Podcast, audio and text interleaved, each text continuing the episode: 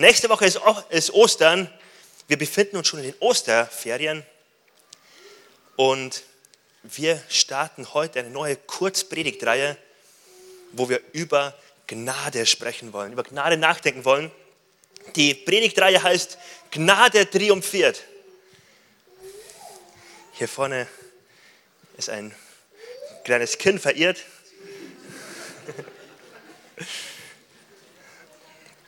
Gnade triumphiert.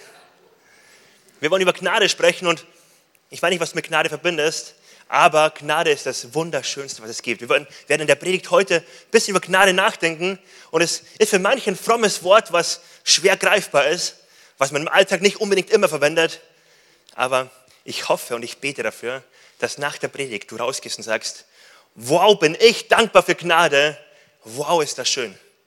Ähm, auch wenn du heute vielleicht jetzt gerade in dem Moment noch gar nicht so viel damit verbindest. Ähm, heute geht es um Gnade und um die Frage, verbunden mit Gnade, was, wie geht Gott eigentlich mit meinen Fehlern um? Und wenn wir über Gnade nachdenken, dann würde ich uns gerne zwei Aspekte von Gottes Wesen aufzeigen. Zwei Aspekte, die entscheidend wichtig sind, um Gott zu verstehen und um auch Gnade zu verstehen. Der erste Aspekt wenn wir an Gott denken, muss uns bewusst sein, Gott ist ein Gott der absoluten Liebe. Gott ist ein Gott, wo du dich, wie du heute da bist, absolut geliebt wissen darfst. Und bei Gott ist es so, du bist nicht beliebt für das, was du getan hast. Du bist nicht beliebt, weil du gute Freunde hast, weil du was geleistet hast. Du bist bedingungslos geliebt. Bedingungslos geliebt mit einer Liebe, die größer ist, als du es dir jemals vorstellen könntest. Wo wir im Epheserbrief lesen, wie ein Gebet lautet, bete doch, bitte doch Gott darum, dass er die Erkenntnis übersteigende Liebe dir mehr offenbart. Also geliebt mit einer Liebe, die alle Grenzen sprengt, die jede menschliche Art von Liebe ähm, sprengt. So sehr meine Frau mich auch lieben wollte, nichts kommt an dieser Liebe ran. Es gibt einen Gott, sein Wesen ist Liebe. Er liebt nicht nur, er ist Liebe.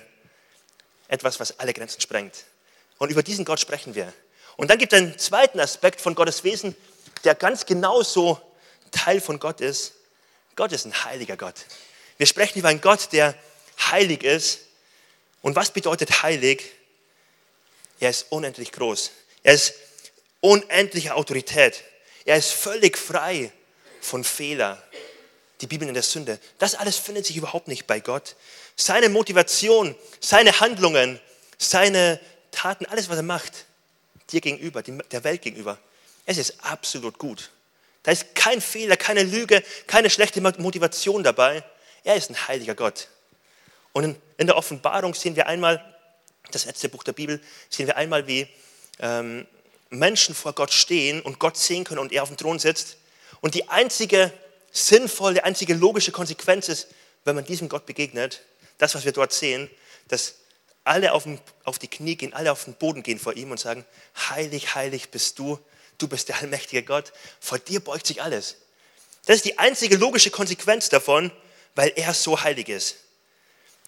Und wer ein Stück von dieser Heiligkeit verstanden hat, über die wir hier sprechen, wenn jemand von uns, der heute hier ist, versteht ein Stück weit von dieser Heiligkeit, wird er ganz schnell feststellen, diese Heiligkeit und ich passen nicht zusammen so wie er ist, so gut, so rein, so heilig und ich, es passt nicht. Denn ich kann mich zwar, und das kann ich von mir sprechen, ich kann mich zwar mit manchen hier vielleicht vergleichen moralisch und denken, ich bin nicht der Schlechteste. Aber wenn ich mich mit ihm vergleiche, dann merke ich ganz schnell, selbst wenn ich hier irgendwo in der Mitte wäre, hier bin ich unten durch. Hier reicht es nicht, das passt nicht. Und genauso wie Gottes Liebe mich anzieht wie ein Magneten, der sagt, du bist mein geliebtes Kind, ich habe dich geschaffen für Beziehung, du bist wertvoll. Genauso stoßt mich das ab, passe ich da nicht dazu, wie ein Magnet, was man umdreht. Wenn zwei gleiche Pole aufeinander stoßen, das geht nicht, die stoßen sich ab. Es ist unmöglich, ein starkes Magnet zusammenzuführen, was nicht zusammenpasst. Wenn das die gleichen Pole sind, es stoßt sich ab. Und gleichzeitig zieht sich an. Wie ist die Spannung aufzulösen, die Spannung ist nicht aufzulösen mit einem Kompromiss. Und ich bin so dankbar dafür, dass wir einen Gott haben, der keinen Kompromiss in seiner Liebe macht dir gegenüber.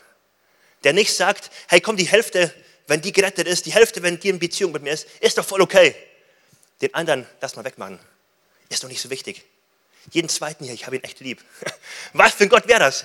Und ich bin so dankbar, dass mein Gott keinen Kompromiss in Heiligkeit macht.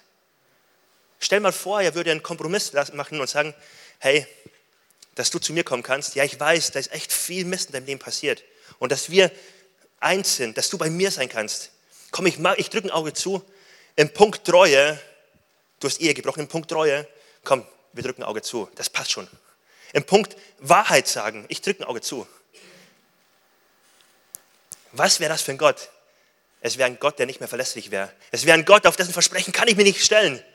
Ich kann ihm nicht vertrauen. Wie gut, dass mein Gott sowohl ein heiliger Gott ist, ein liebevoller Gott ist und keinen Kompromiss macht. Und jetzt begegnet uns Gnade. Gnade ist genau in der Mitte zu finden davon. Gnade ist etwas Wunderschönes, weil es bringt uns den Gott nahe, der absolut voller Liebe ist und der ein heiliger Gott ist. Gnade bedeutet, dass Gott keinen Kompromiss macht, sondern so wie du heute hier bist, er dich liebt. Warum? Weil Jesus auf die Welt gekommen ist, weil er den Weg gegangen ist, alles auf sich genommen hat, was mich von Gott trennt, was einen Menschen von Gott trennen kann. Alles, was irgendwie trennen könnte. Jesus hat den Preis bezahlt. Und Gnade bedeutet, ich darf zu einem heiligen Gott kommen, zu einem liebevollen Gott kommen. Ein Gott, der heilig und der Liebe ist, weil Jesus den Weg bezahlt hat. Heilig bedeutet, ich diene dem heiligen Gott und ich kann nicht vor ihm bestehen. Und mir schlummert so viel Böses. Ein heiliger Gott musste für mich sterben am Kreuz. So schlimm ist das, was in mir schlummert. Liebe bedeutet, ein heiliger Gott liebt mich so sehr. Er wollte für mich sterben, weil er sich eine Ewigkeit ohne mich nicht vorstellen kann. Es ist unmöglich für ihn, sich das vorzustellen. Er liebt mich so sehr. Liebe und heilig. Und Gnade bedeutet, Jesus hat den Weg frei gemacht. Ich darf jetzt zu ihm kommen und bei ihm Gnade erleben, völlig unverdient, völlig ohne meine Leistung. Ich darf vor ihm stehen. Und mit den Gedanken von Gnade, ich hoffe, du bist jetzt ein bisschen schon begeistert über Gnade. Am Ende der Predigt wird es noch mehr sein. Aber ich hoffe, du hast ein bisschen ein Bild davon, wie schön Gnade ist, mit diesem Gott Gemeinschaft zu haben und was da alles daraus entstehen kann. Und mit diesem Gedanken von Gnade wollen wir jetzt mal gucken, wie geht Gott mit Fehler um? Wie geht Gott mit einem Fehler um, wenn du so richtig versagt hast? Kennt ihr mal das Gefühl von versagt zu haben? Ich war früher in meinem Freundeskreis bekannt als Tollpatsch. Als jemand, ich habe einmal einen Freund besucht und wir haben einen Grillabend gehabt und ich bin hingekommen und bin am Grill vorbeigelaufen und ich habe nicht gewusst, dass es ein Elektro Elektrogrill ist und bin richtig am Kabel hängen geblieben. Und der ganze Grill und alles Fleisch und alles fällt um und ich habe richtig einen Fehler gemacht. Hey, das war richtig peinlich. Aber dennoch erzähle ich es jetzt mit einem Lächeln, weil es ist eine Kleinigkeit, da ist man ein bisschen ähm, ein Tölpel. Das ist voll okay. Das passiert jedem von uns mal. Aber dann gibt es Momente, okay, vielleicht passiert es nicht jedem, es war mir auch peinlich, aber es gibt Momente, da hast du und ich, vermutlich die meisten von uns kennen das, so richtig versagt. Dinge, wo du heute denken würdest, boah, ich habe etwas gesagt, da schäme ich mich richtig dafür. Ich, mir fällt es richtig schwer, jemand zu sagen, weil ich habe jemanden so sehr verletzt. Ich habe Dinge gemacht, da fällt es mir so schwer, ich habe richtig versagt. Das ist nicht ein kleiner Schönheitsfehler gewesen, nicht ein kleines süßes Fettnäpfchen. Ich habe echt einen Fehler gemacht. Und jeder von uns, die meisten von uns kennen das, so dann auf sich zu gucken und dann die Frage, wie geht Gott damit um? Und ich will heute mit uns eine Person angucken, die das sehr gut kennt, die Fehler sehr gut kennt. Und wir können richtig viel von ihr lernen. Die Person heißt Petrus, ein Helden der Bibel. Ähm, und wir können viel von ihm lernen und ich hoffe, er spricht zu dir, aber zu mir wird er auf jeden Fall sprechen, weil Versagen kenne ich in meinem Leben sehr gut. Die erste Begegnung, die Jesus und Petrus hatten, war am See Genezareth. Petrus predigt, Simon ist fischen, Simon kommt zurück.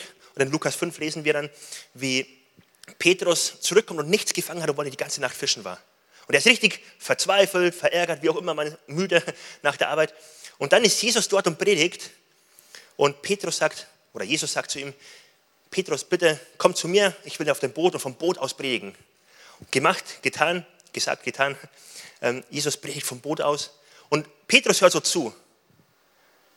Und dann am Ende der Predigt sagt Jesus zu ihm, Petrus, du hast die ganze Nacht nicht, nichts gefangen. Jetzt fahr nach draußen, wirf die Netze aus und geh nochmal angeln. Und Petrus weiß, das ist eine dumme Idee. Bei Tag beißen, werden die Fische nicht ins Netz gehen. Das ist die falsche Uhrzeit. Du bist kein Fischer, du hast keine Ahnung, du bist ein fremder Lehrer. Ähm, und dann sagt Petrus einen Satz, der ist ein Satz, den kann man sich gerne auswendig merken. Es ergibt keinen Sinn. Und dann die Bibel. Aber auf dein Wort hin will ich es dennoch tun. Auf dein Wort hin will ich es dennoch tun. Und dann wirft Petrus die Netze aus und das Wunder passiert. Die Netze sind voll mit Fischen und Petrus bringt die dann zurück. Ähm, das Boot geht fast unter, weil so viele Fische drin sind. Und was ist die Reaktion von Petrus? Er kommt an Land, an Ufer zu Jesus und wirft sich auf die Knie und ruft, habe Erbarmen mit mir, ich bin ein sündhafter Mensch. Eine Begegnung mit Jesus, eine Begegnung mit diesem gnädigen Jesus und das Bild von Petrus hat sich grundlegend verändert.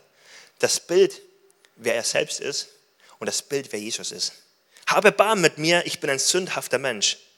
Und das ist meine Hoffnung so für dich, dass du das, dass du das in der Predigt auch merkst, wie sich das Bild über dich und das Bild über Jesus in einem richtig guten Format neu verändert oder neu du begeistert wirst darüber. Das war die erste Begegnung und von dieser Begegnung aus sind die circa drei Jahre unterwegs. Petrus ist nah bei Jesus, sie erleben Wunder, sie erleben die verrücktesten Sachen und nach drei Jahren Abenteuer mit Jesus ähm, hat Petrus so einen Werkzeugkoffer voll mit Sachen, die er über Jesus gelernt hat. Er hat so viel Wissen über Jesus, er hat so viel Erfahrung mit Jesus gemacht. Er hat erlebt, wie er von Gott ähm, gebraucht wurde, wie er einen Auftrag bekommen hat, wie er für Menschen gebetet hat und es ist eine Heilung passiert. Also Petrus hat richtig viel erlebt. Und was Petrus ausmacht, er ist ein voll hingegebener Mensch.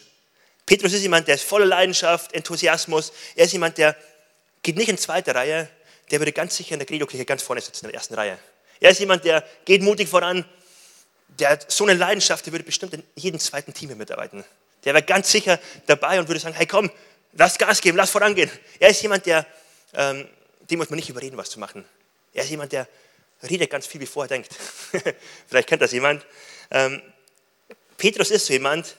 Und dann passiert das nach den drei Jahren Abenteuer mit Jesus, dass kurz vor Ostern Jesus ihn auf die Seite nimmt, die Jünger auf die Seite nimmt und ihnen erzählt, was kommen wird.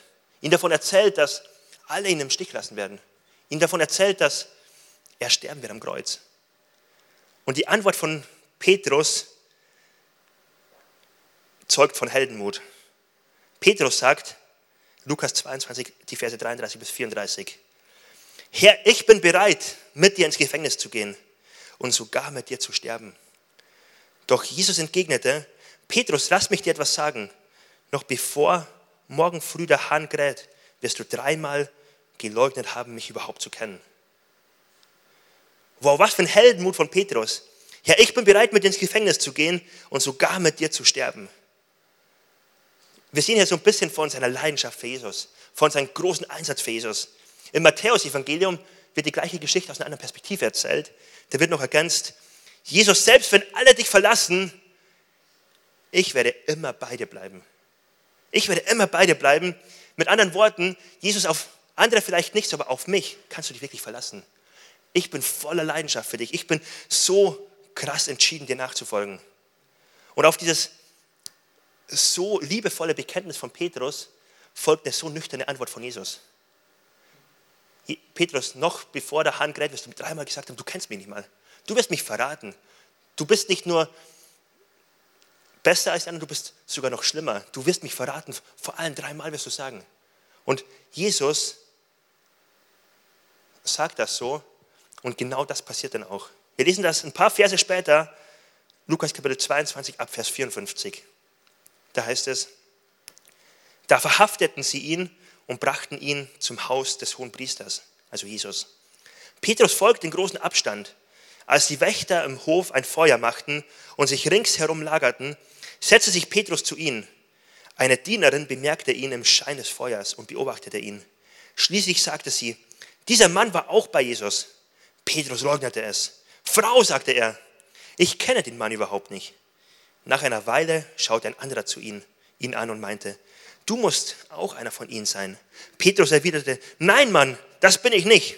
Etwa eine Stunde später bekräftigte, bekräftigte ein anderer, das muss einer der Jünger von Jesus sein. Er ist doch auch Galiläer. Aber Petrus entgegnete, ich weiß nicht, wovon du redest. Und sobald er das gesagt hatte, krähte ein Hahn. In diesem Augenblick drehte der Herr sich um und sah Petrus an. Da erinnerte sich dieser an die Worte des Herrn, bevor morgen früh der Hahn kräht, wirst du mich dreimal verleugnen. Und Petrus ging hinaus und weinte bitterlich. Kennst du das in deinem Leben vielleicht auch? Du bist so entschlossen. Du hast, warst gerade eben noch so entschieden, all in zu sein, voller Leidenschaft ihm nachzufolgen. Und im nächsten Moment bemerkst du, wie du in einen Fehler hineintappst und etwas falsch passiert und du richtig versagt hast. Und bei Petrus kommt man jetzt noch sagen, hey, genau in dem Moment hast du versagt, als der Meister dich echt gebraucht hätte. Gerade da, als es wirklich wichtig war, hast du ihn im Stich gelassen. Das ist kein Versagen von, ich habe mal den Grill umgeworfen. Das ist ein Versagen von Champions League Charakter. Ein Versagen von, ich habe jetzt gerade alles an die Wand gefahren. Ich habe meinen Meister im Stich gelassen in dem Moment, wo er es so dringend benötigt hätte. Ich habe die Liebe von meinem Gott drei Jahre kennengelernt. Ich weiß, wie sehr er mich liebt. Und ich habe ihn so ein Messer in den Rücken gerammt. Also Petrus hat sich unglaublich schlecht gefühlt. Er ging hinaus und weinte bitterlich. Warum betone ich das so sehr, dass er so krass versagt hat? Weil darin eine Botschaft für dich und für mich steckt. Weil nicht irgendjemand versagt hat, Petrus hat versagt. Petrus hat versagt, der eine Säule der Kirche war, der ein Jünger war, von Jesus ausgesucht, drei Jahre bei ihm, der so viel Wunder erlebt hat. Petrus hat versagt. Darin steckt eine Botschaft. Er hat versagt und mit deinem Versagen bist du nicht alleine. Der erste Gedanke, du bist nicht alleine. So oft sind es Gedanken, die in uns hineinkommen von, oh, jetzt habe ich versagt und so wird mich niemand verstehen. Das kennt niemand. Alle haben so eine heile Welt. Von außen sieht jeder in Ordnung aus und alle, jeder macht alles richtig. Und im Gottesdienst kann auch jeder ein frommes Gesicht aufsetzen. Ich bin der Einzige, der einen Fehler gemacht hat. Wie wertvoll ist die Nachricht hier? Du bist nicht alleine. Wir sind zusammen in einem Boot. Und wenn jemand hier denkt, er ist nicht in dem Boot, dann ist vielleicht der Gedanke der erste Fehler. Ganz selbstgerecht auf sich selbst zu gucken und alle anderen machen Fehler, aber ich nicht. Alle anderen fahren zu schnell oder zu langsam, aber genauso wie ich fahre, ist es richtig. Das ist rein biblisch nicht korrekt. Römer 3, Vers 23 heißt, darin sind sie alle gleich. Ausnahmslos, sie alle haben gesündigt. Und in ihrem Leben kommt Gottes Herrlichkeit nicht zum Ausdruck. Das ist eine universelle Aussage, eine zeitlose Aussage, eine Aussage über dich und über mich, über jeden hier im Raum. Du sitzt in einem Raum mit Versager. Ist nicht ihre Identität, aber sie haben versagt mit Menschen, die Fehler gemacht haben, mit Menschen, die nicht korrekt sind. Und egal, wie sehr wir auch nach außen ein gutes Leben haben, schlummert doch ganz tief im Herzen das Wissen, da gibt es Punkte, da habe ich echt versagt. Da gibt es Punkte, da fühle ich mich mehr wie Petrus in der Situation als ein Held, der gerade alles richtig gemacht hat. Es ist so wichtig, diese Wahrheit zu akzeptieren. Warum ist es wichtig, diese Wahrheit zu akzeptieren? Nur an dem Punkt, wo wir wenn wir über Gnade nachdenken, nur an dem Punkt, wo wir unser Versagen eingestehen, ehrlich werden und sagen, ja, das stimmt, in meinem Fehler, in meinem Leben gibt es Fehler, die ich gemacht habe. Nur dann kann Gottes Gnade deutlich werden. Nur dann kann ich Gottes Gnade erleben, denn Gnade und Versagen ist untrennlich verbunden. Jemand, der Gnade benötigt, muss versagt haben. Und jetzt kommt der Clou daran. Deswegen ist es vielleicht ist es ein bisschen schwierig für dich im ersten Moment darüber nachzudenken, wo deine Fehler sind, wo du versagt hast, wo du echt einen Kahn gegen die Wand gefahren hast. Vielleicht fühlt sich im ersten Moment schlecht an. Im zweiten Moment will ich dich dabei ermutigen, nimm dir Zeit, da mal wirklich ausgiebig darüber nachzudenken. Denn umso mehr ich verstehe, wie schmutzig ich eigentlich bin, desto mehr verstehe ich, wie schön eigentlich Seife ist. Umso mehr ich verstehe, ich habe wirklich versagt in meinem Leben, umso mehr verstehe ich, Gnade ist wunderschön. Ich habe es nicht verdient, aber Gottes Liebe ist ungreifbar. Und das will ich dich ermutigen. Denk doch mal drüber nach. Wo gibt es Punkte in deinem Leben, wo du diese Gnade so sehr benötigst? Wo gibt es Punkte in deinem Leben, wo du merkst, boah, da bin ich wie Petrus und ich fühle mich wie ein Versager? Gottes Gnade ist für dich da. Du bist kein Einzelfall, du bist nicht isoliert hier im Raum. Wir sitzen in einem Boot und dafür ist Jesus gekommen. Es fordert Demut. Es fordert Demut, auf sein Leben ehrlich zu gucken und festzustellen, ja, so steht es wirklich um mich. Petrus hat so einen schwierigen Schritt erlebt. Er hat dieses Tal erlebt, was wir gerade gelesen haben. Er hat gemerkt, wie er einen Fehler gemacht hat. Er hat erlebt, wie Versagen sich anfühlt. Und als alter Mann schreibt er im ersten Petrusbrief folgendes, Kapitel 5, Vers 5. Gott, Gott stellt sich den Stolzen entgegen, dem Demütigen aber schenkt er Gnade. Da, wo ich mein Versagen akzeptiere, wo ich es nicht versuche, schön zu reden, nicht klein zu reden oder zu verstecken, sondern ehrlich dazu stehe und so sage, Gott, ich, ich brauche dich. Gott, ich schaffe es nicht aus eigener Kraft, ich brauche deine Gnade, ist seine Gnade da. Gott reagiert auf Demut wie ein Magnet. Es zieht ihn an. Gott überschüttet mit Gnade, wer mit Demut vor ihn kommt. Der erste Punkt, du bist nicht alleine. Der zweite Punkt, Gott kommt trotz deines Versagens an sein Ziel. Gott ist nicht aufgehalten. Gott muss seine Pläne nicht andauernd verändern, wenn ich einen Fehler gemacht habe. Gott kommt zu, zu seinem Ziel, obwohl ich versagt habe. Das, was Petrus erlebt hat, war, dass er sich richtig schlecht gefühlt hat. Und am nächsten Tag oder am gleichen Tag am Abend hat er sich noch schlechter gefühlt. Jesus wurde gekreuzigt. Jesus hat, ähm, ist am Kreuz gestorben und Petrus hat es vielleicht gesehen, vielleicht gehört. Er hat es mitbekommen und er hat gewusst, boah, jetzt ist mein Fehler noch umso größer geworden. Jetzt kann ich es nie wieder gut machen. Jetzt ist es wirklich vorbei.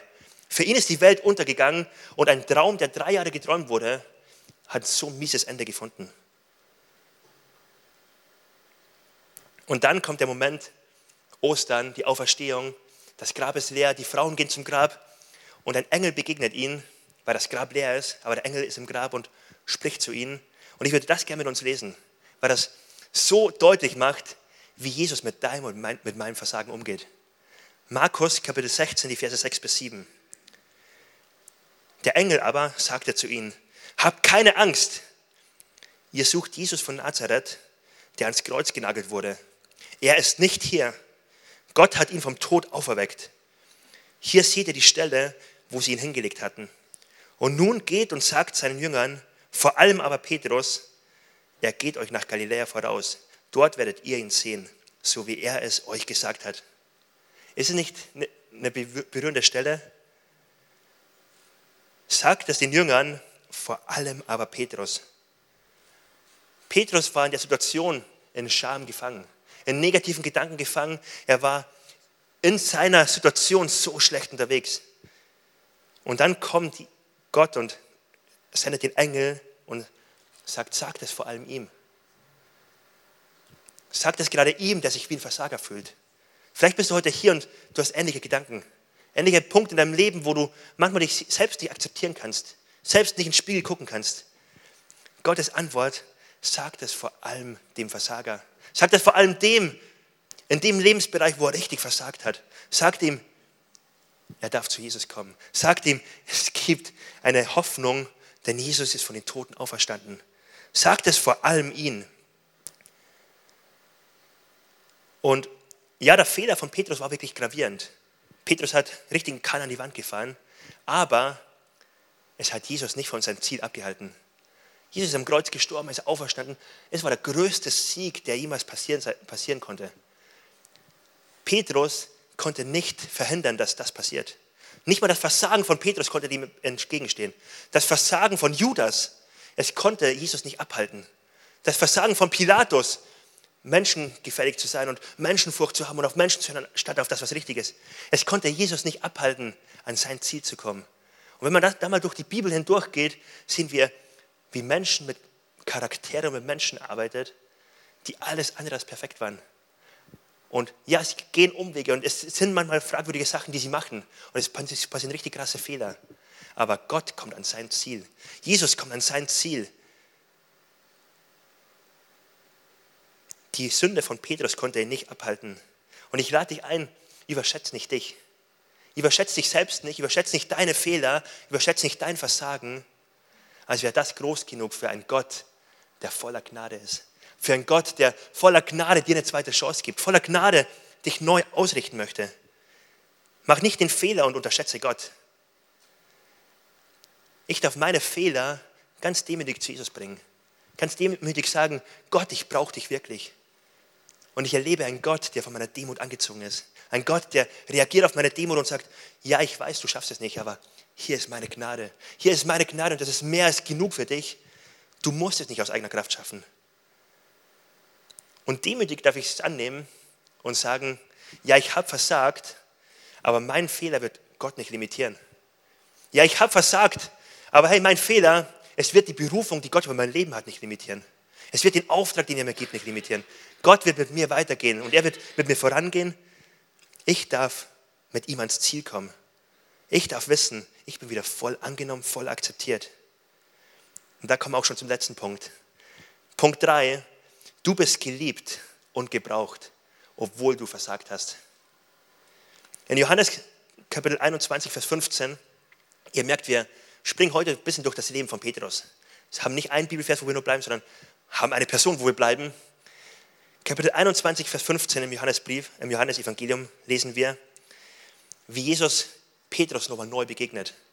Petrus ist auferstanden von den Toten, äh, Jesus ist auferstanden von den Toten, er ist seinen Jüngern begegnet und hier lesen wir, wie er Petrus begegnet. Und zwar, genau, und zwar ist ähm, Petrus fischen und ähnliche Situation wie auch am Anfang. Und Petrus ist auf dem Boot unterwegs und sie haben wieder nichts gefangen. Déjà-vu, ähnlich wie am Anfang, als er Jesus kennengelernt hat. Und dann ist der Moment, wo Jesus am Ufer steht und genau Sätze sagt, die Petrus erinnern. Wo Petrus merkt, Moment mal, das ist Jesus. Und dann lesen wir, wie leidenschaftlich Jesus, äh, Petrus war. Er springt aus dem Boot, schwimmt zu Jesus, weil er nicht warten wollte, bis das langsame Boot ankommt. Und er schwimmt hin und Jesus hat ein Feuer für ihn vorbereitet. Ein Feuer, wo ein Fisch grillt, wo Jesus ihn einlädt zum Essen. Der auferstandene Jesus, der die Welt regiert, nimmt sich Zeit, nachdem er aufersteht von den Toten, um ein Dinner einzunehmen mit Petrus, weil er Sachen bereinigen wollte, weil er Beziehungen wiederherstellen wollte. Und dann lesen wir, und als sie gegessen hatten, sagte Jesus zu Simon Petrus, Simon, Sohn des Johannes, liebst du mich mehr als irgendein anderer hier? Petrus gab ihm zur Antwort, ja Herr, du weißt, dass ich dich lieb habe.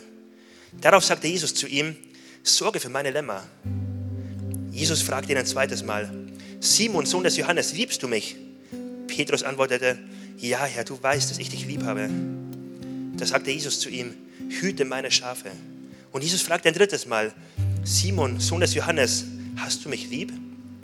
Petrus wurde traurig, weil Jesus ihn schon zum dritten Mal fragte, hast du mich lieb? Herr, du weißt alles, erwiderte er. Du weißt, dass ich dich lieb habe. Darauf sagte Jesus zu ihm, sorge für meine Schafe. Viele Theologen gehen davon aus, dass Jesus hier absichtlich dreimal gefragt hat, weil dreimal wurde er verraten.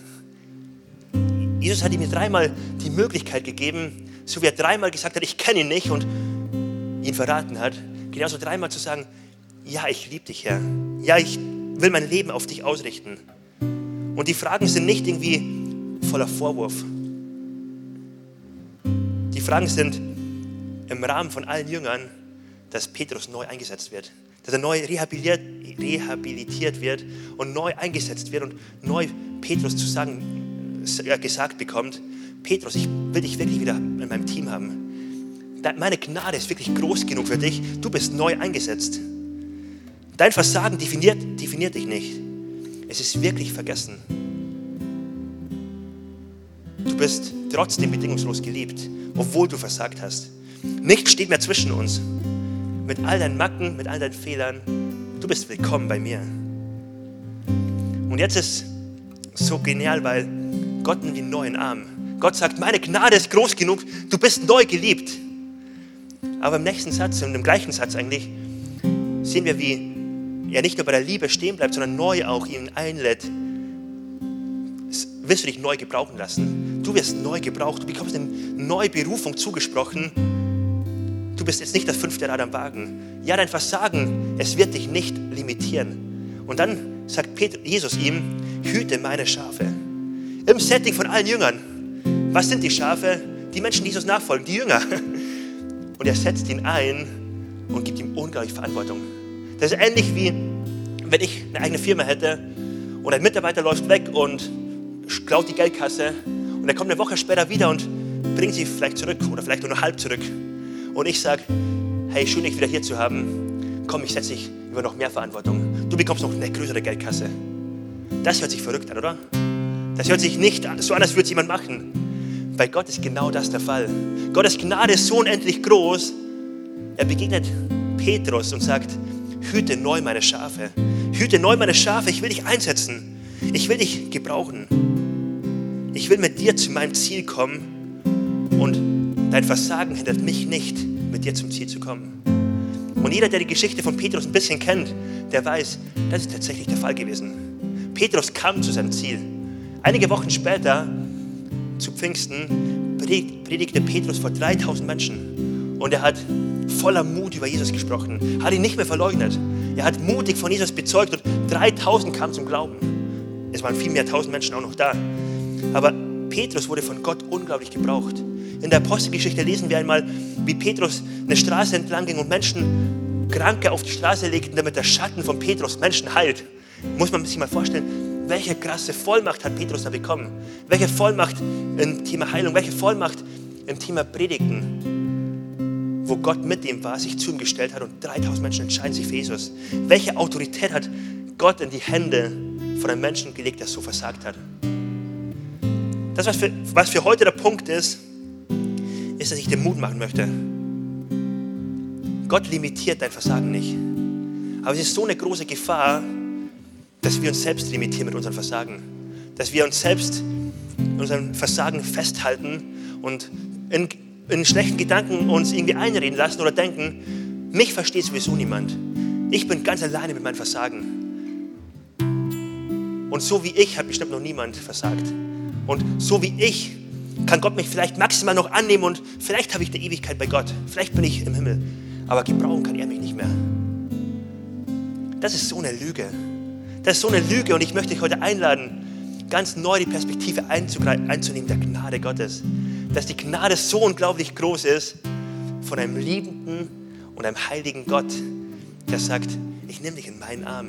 Du bist neu bei mir angekommen. Du bist neu bedingungslos geliebt. Das wird sich niemals verändern. Glaube sagt, ja, ich habe versagt, aber wie Petrus kann dennoch Gott mich vollmächtig gebrauchen. Gnade sagt, ja, ich habe einen Fehler gemacht, aber hey, es geht voran mit meinem Gott. Es gibt Hoffnung. Ich kann die Rückwärtstaste nicht mehr drücken wie beim Computer. Ich kann es nicht mehr rückgängig machen. Aber mein Gott kann mich mit meinem Versagen gebrauchen. Mein Gott, wenn ich mit, bei ihm bin mit meinem Versagen, ich darf ehrlich sein und alles, was ich in seine Hände lege, wird er zum Guten wandeln. Das einzige Problem kann sein, wenn ich es für mich behalte. Und ich möchte dich heute einladen, diesen Schritt zu gehen. Den Schritt zu gehen und auf dein Versagen eine neue Perspektive einzunehmen. Die Perspektive, die wir gerade besprochen haben, Gott kann dich dennoch gebrauchen. Gott spricht dir dennoch zu, du bist geliebt. Wer diese Perspektive hat, kann offen damit umgehen.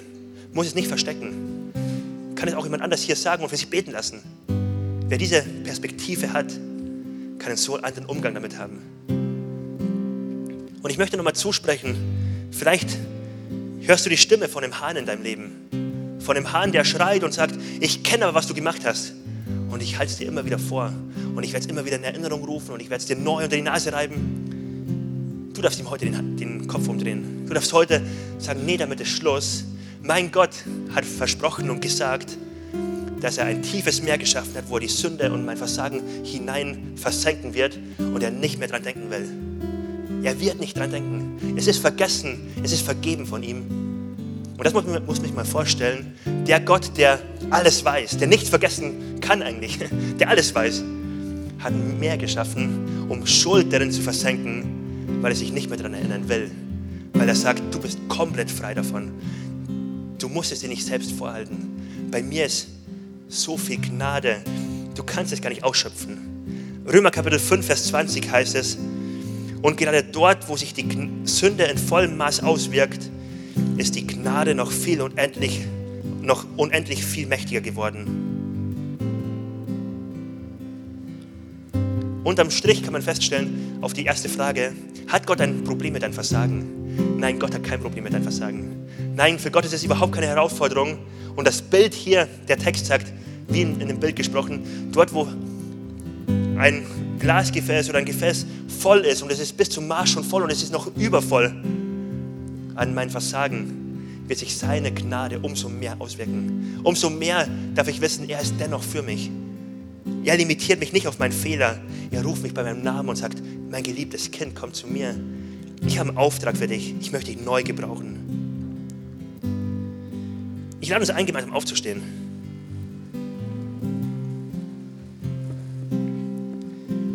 Ich möchte das ein bisschen konkret machen und ich lade dich ein, dass du jetzt einfach einen Moment nutzt, um Sachen bei Gott abzugeben. Um Dinge jetzt einfach ganz konkret bei Gott einzutauschen und zu sagen, Gott, ich habe da versagt, aber ich will das jetzt zu dir bringen und ich will damit zu dir kommen. Und wenn ich davon spreche, dass Gottes Gnade ohne Maße ist und umso größer unser Versagen ist, desto größer ist seine Gnade, dann meine ich ganz konkret heute, wenn jemand hier ist und du hast Ehe gebrochen, du hast Menschen richtig Schaden zugefügt. Gottes Gnade ist größer. Gottes Gnade ist stärker. Vielleicht bist du hier und du hast Menschen etwas angetan, was du nie wieder gut machen kannst, was ein Schaden bei der Person für immer sein wird.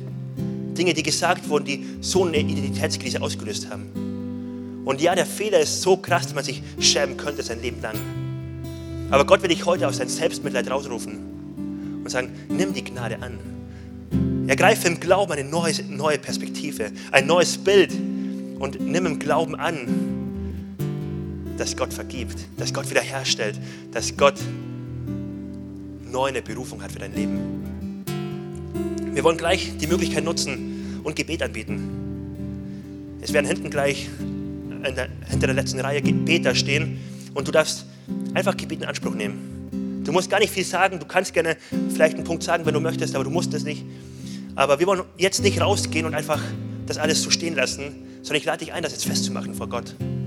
Und einfach seine Gnade neu anzunehmen. Gerade in den Punkten, wo du besonders versagt hast, lädt Gott ein und sagt, sag es besonders ihm. Gerade in dem Punkt bist du besonders eingeladen. Und ich lade dich ein, das gleich in Anspruch zu nehmen. Aber bevor wir das machen, wollen wir eine Einladung aussprechen, die wir jeden Sonntag aussprechen wollen. Eine Einladung, ob du diesen Gott kennenlernen willst. Ob du vielleicht heute hier bist und Gott noch gar nicht kennst und noch nicht erlebt hast, dass er dir deine Schuld vergeben hat. Dass er dein Herz mit seiner Liebe gefüllt hat. Dass er in deinem Herzen gezeigt hat, du kannst zu Hause ankommen. Es gibt Hoffnung, die dein Leben durchfluten darf. Wenn du heute hier bist und du merkst, ich kenne über den Gott, aber ich kenne ihn eigentlich persönlich nicht, dann laden wir dich ein, heute eine Beziehung mit ihm zu starten. Wir wollen gleich ein Gebet gemeinsam beten, was du mitbeten darfst, was dir helfen kann, deinen ersten Schritt mit Gott zu starten. Ein Gebet, wo du Gott dein Leben anvertrauen kannst. Und ich lade dich ein, wenn du heute hier bist und sagst, ich möchte das machen, ich möchte den Schritt gehen, dass du einfach jetzt den Moment nutzt und ganz kurz sagst, hey, hier bin ich. Du musst es nicht laut sagen, du musst es nicht so machen, dass alles mitbekommen. Es ist eine Sache zwischen dir und Jesus. Aber du kannst ganz kurz deine Hand heben und sagen, Jesus, hier bin ich und ich möchte bekennen, ich brauche dich. In der Bibel heißt es, jeder, der den Namen Jesu bekennt, wird gerettet werden. Wer ihn anruft, wird ewiges Leben bekommen. Du musst nichts leisten, du musst nichts geben. Seine Gnade ist groß. Du darfst ankommen bei ihm. Und weil du heute hier bist, dann ist das deine Chance. Wir haben vorne jetzt ein Gebet angezeigt und wir wollen es gemeinsam beten. Und ich lade dich ein, als Teil der Credo-Kirche, alle, die wir heute hier sind, lassen uns gemeinsam beten und neu als Bekenntnis vor Gott aussprechen. Jesus, ich weiß, dass du mich liebst. Es gibt nichts, was ich tun könnte, damit du mich mehr liebst. Und durch nichts, was ich tue, würdest du mich weniger lieben. Du bist für mich gestorben und auferstanden. Ich glaube an dich. Du bist mein Gott, mein Retter und mein Herr. Bitte schenke mir die Vergebung meiner Schuld. Ich möchte als dein Kind leben und du sollst mein ganzes Leben bestimmen. Ich danke dir, dass ich durch dich wirklich frei bin und ein Leben in Ewigkeit habe. Amen. Amen. Ich lade uns jetzt ein. Wir singen gleich ähm, ja, nochmal, gehen wir in die Lobpreiszeit nochmal rein, singen ein, zwei Songs, wo wir einfach Gott alle Erde geben wollen. Wo wir voller Dankbarkeit vor dem Gott stehen wollen, der voller Gnade ist. Wollen seine Gnade loben, wollen vor ihn kommen und ihn feiern. Neu uns bewusst machen, wie sehr wir geliebt sind und angenommen sind von diesem heiligen, liebevollen Gott. Und gleichzeitig lade ich dich ein, geh einen Schritt und mach es konsequent. Geh einen Schritt und wenn du merkst, Gott hat dich gerade angesprochen, dann lass für dich beten. Dann geh einen Schritt und demütige dich. Ja, es kostet einiges, aber Demut ist das Magnet für Gott. Demut ist das, worauf Gott unglaublich reagieren wird. Wer zu ihm kommt und sagt, ich schaff's nicht aus eigener Kraft, aber ich brauche dich hier in dem Punkt. In dem Lebensbereich, ich will neu, dass du Herr bist darüber. Ich kann dir versprechen, es ist ein Gebet, das wir Gott nicht unbeantwortet lassen. So lass uns die Zeit nutzen und Gott gemeinsam anbeten.